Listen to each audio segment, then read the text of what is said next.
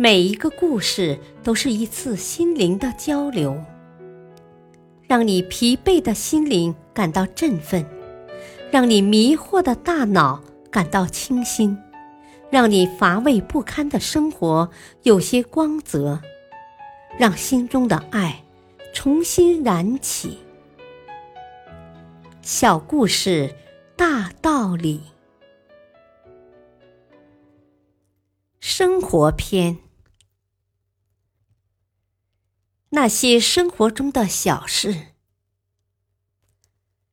二战后，一位名叫罗伯特·摩尔的美国人，在他的回忆录里写下了这样一件事：那是一九四五年三月的一天，我和我的战友在太平洋海下的潜水艇里执行任务，忽然，我们从雷达上发现一支日军舰队朝我们开来。他们发射了几枚鱼雷，但没有击中我们的任何一艘舰艇。但是日军还是发现了我们，一艘布雷舰直朝我们开过来。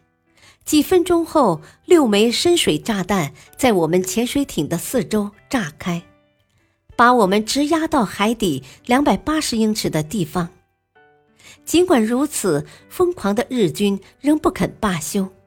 他们不停地投下深水炸弹，整整持续了十五个小时。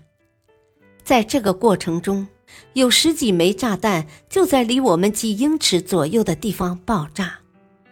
倘若再近一点的话，我们的潜艇一定会炸出一个洞来，我们也就永远葬身太平洋了。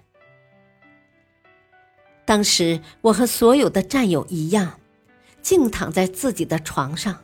保持镇定，我甚至吓得不知如何呼吸了。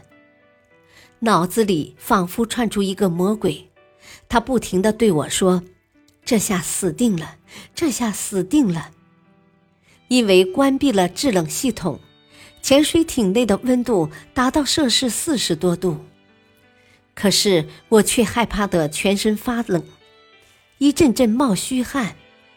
十五个小时后。攻击停止了，那艘布雷舰在用光了所有的炸弹后开走了。我感觉这十五个小时好像有十五年那么长，我过去的生活一一浮现在眼前，那些曾经让我烦扰过的无聊小事，更是清晰地浮现在我的脑海中。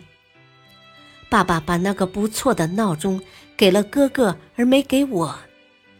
我因此几天不跟爸爸说话。结婚后，我没钱买汽车，没钱给妻子买好衣服，我们经常为了一点芝麻小事吵架。可是这些令人发愁的事，在深水炸弹威胁我的生命时，都显得那么荒谬渺小。当时我就对自己发誓。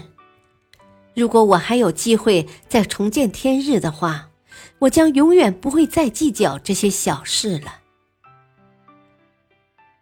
大道理，有些事我们在经历时总也想不通，直到生命快到尽头时才恍然大悟。